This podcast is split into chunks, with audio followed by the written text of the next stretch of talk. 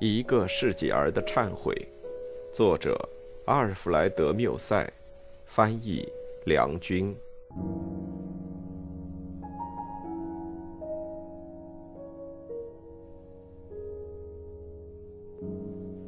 第三章。某天晚上，我在村子入口处的一条林道上散步，看见从一所颇为僻静的房子里走出了一位青年妇女。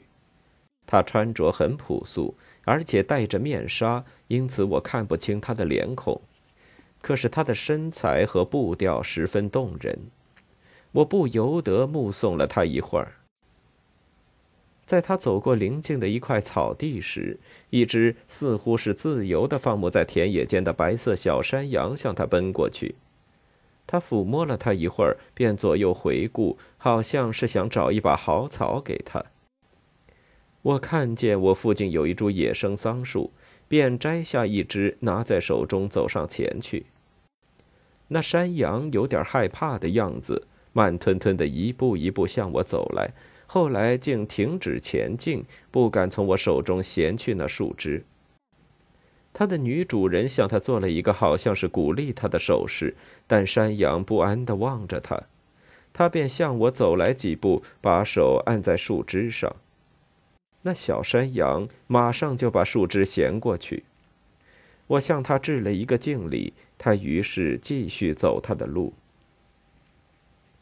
回到家里，我就问拉里，知不知道是谁住在村子里我所指给他看的地方？那是一座外表朴素的有花园的小房子。他认识这家人家，住在那房子里的只有两个女人。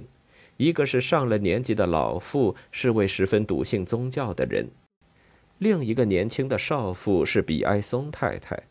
我看见的就是她。我问她，她是什么人，到我父亲家里来过没有？她回答说，她是一位寡妇，过着隐居生活，并且说她在我父亲家里曾经见过他几回面，但次数并不多。关于他的事情，他就不再多谈了。谈到这儿，他便又走出去。我也再回到路旁的菩提树荫下，坐在那儿的一条长椅上。当我看见那只白山羊再向我走来时，我不知道突然涌上我心头的是种什么悲哀。我站了起来。因为想要散散心，我一面望着刚才比埃松太太从那儿走过去的小路，一面沉在幻想里，并沿着这条小路走去，因此不觉在乡间走得很远。当我想到要再回家来时，已经差不多是晚上十一点了。因为走了很多路，肚子又饿。我便向旁边的一个农家走去，想要一杯牛奶和一块面包来充饥。同时，我也想要躲过一场大雨，因为大地的雨水已经开始掉落，预示着暴风雨即将来临。尽管房子里有灯光，而且我还听到有人在来回走动，但当我打门时，里面却无人回答。我便走进一个窗口。去看看里面是否有人。我看见在一间低矮的厅房里烧着一大堆火，我所认识的一个农民坐在靠近他的床的地方。我敲着窗上的玻璃叫他，在同一瞬间门打开了，我不禁惊奇的是瞥见了比埃松太太，我立即认出了她。他问在外面的是谁。我没有料到会在这里遇见他，他也看出了我的惊讶。我走进屋子里，并请求他允许我在这儿避雨。我正猜想不出他在这么深夜到这么偏僻的乡间农家里到底为的什么事时，我听到了从床上传出的声音。我便回过头去，看见那农民的老婆躺在床上，脸孔就像死人一样。比埃松太太跟我进来，坐在那可怜的丈夫对面，她像是受着痛苦的折磨。比埃松太太向我示意不要作声，病人在睡觉。我拿了一把椅子，坐在角落里，只等到大雨停止。当我静坐在那儿的时候，他却不时又站起来，走进床边，然后低声对那个农民说话。我把他的一个孩子拉到我膝上，他告诉我，自从母亲病后，这位太太每天晚上都到这里来，并且有时在这里过夜。她在进修道院修女，看护病人的义务。这样的好人在本地方只她一个。而且这儿只有一个很不高明的医生。他低声对我说：“他是玫瑰花比利斯，你难道不认识他吗？”我以同样的低声对他说：“不认识。”可是人家为什么要这样叫他呢？他回答说：“他一点儿也不知道这是什么原因。也许他从前是个有德行的少女，得过玫瑰花冠的奖赏，因此留下了这个名儿。”这时，比埃松太太已经不戴面纱了，我可以无遮掩的看到她的脸貌。当那孩子离开我的时候，我抬起头来，看见他正站在床边，手里拿着一只杯子递给那农妇。这时他已经睡醒了。我觉得比埃松太太面色似乎有点苍白，并且有点瘦小，她的头发是金灰色的。她的美并不是那种合乎标准的美，我该怎么说呢？她那双黑色的大眼睛在注视着病人的眼睛，而这位濒死的妇人也在望着他。在这种施恩和感得者的情感交流中，却有着一种不可以言传的美。雨越下越大了，深深的黑暗笼罩着杳无人烟的田野，阵阵猛烈的霹雳。有时照亮了黑暗的田野，暴雨的声音、狂风的怒嚎，这些从大自然中解放出来的元素，在茅屋顶上的示威同小屋内的宗教性的沉寂，成为对照的结果，更给人以神圣感，并且给我所目睹的这一场面以某种奇特的尊严感。我望着那张粗陋的床，被雨水打湿的玻璃窗。被大风吹回来的浓烟，颓丧的发了呆的农民，迷信的恐怖的小孩们，室外所有这一切狂暴的威力，似乎都在围攻这个濒死的妇人。而在这一切当中，我看到了这个态度温柔、脸色苍白的女人踮着脚来回走动，没有一分钟忘记她的耐心的善行。好像什么都引不起她的注意，不管是暴风雨，是我们的在场，是他自己的勇气，只知道人家需要他。我觉得在这一件安详的工作中，那种清静的气氛，除了那最美丽的万里无云的晴空，我不知道还有什么东西可以比拟。像他这样的人物，简直就是个超人。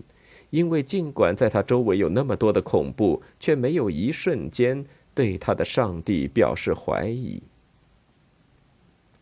我在自问：这个女人到底是怎样的呢？他从哪儿来？从什么时候起，他就在这乡村了？已经很久了吧？既然人家还记得曾见过他获得玫瑰花冠的奖赏，为什么我一点儿没听说过他呢？在这样的深夜，他独个儿来到这茅屋吗？那儿他生活的圈子里再也没有什么危险可冒了吗？他要去找寻另一种危险吗？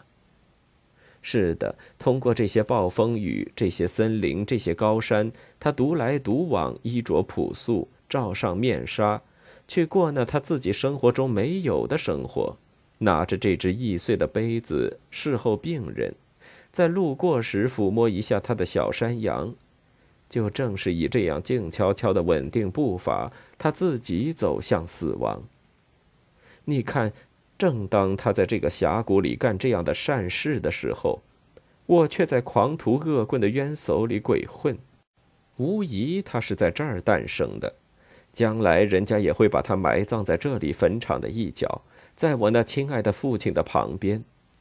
这个默默无闻的女人就将这样死去，生前谁也不去谈她，孩子们却要问你：难道你不认识吗？实在无法表达我当时的感受。我坐在一个角落里，动也不动，激动的连呼吸都发抖。我觉得，如果我是想去帮助他，如果我为了使他少走一步而伸手向他接东西，我就可能犯了一次亵渎神明和触犯祭器的罪。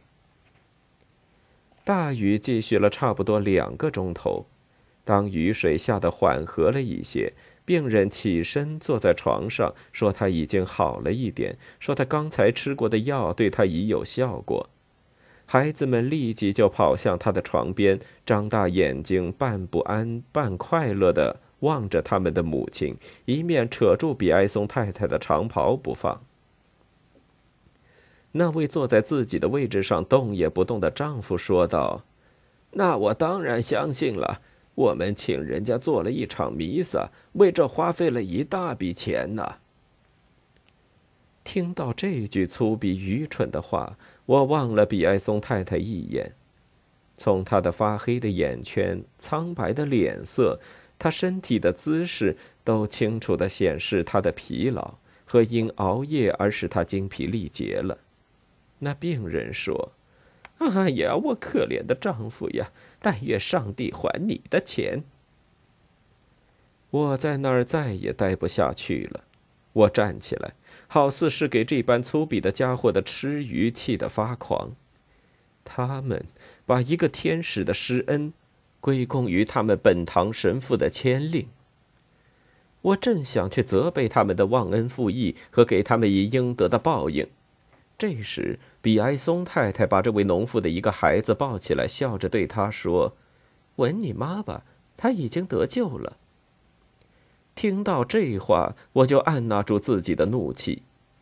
一个乐善好施的、幸福的灵魂的天真快乐，从来没有像这么率直的表现在一个这么温柔的脸孔上。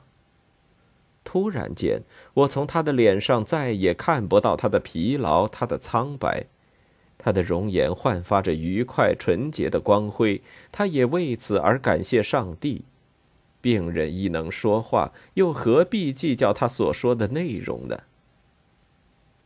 可是过了一会儿，比埃松太太告诉孩子们，叫把家里的长工叫醒，以便叫他送他回去。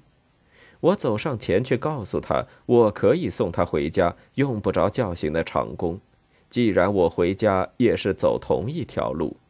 我说：“如果他接受我的建议，这对我将是一种光荣。”他问我是否就是沃达夫，我回答他说是，并说也许他会想得起我父亲。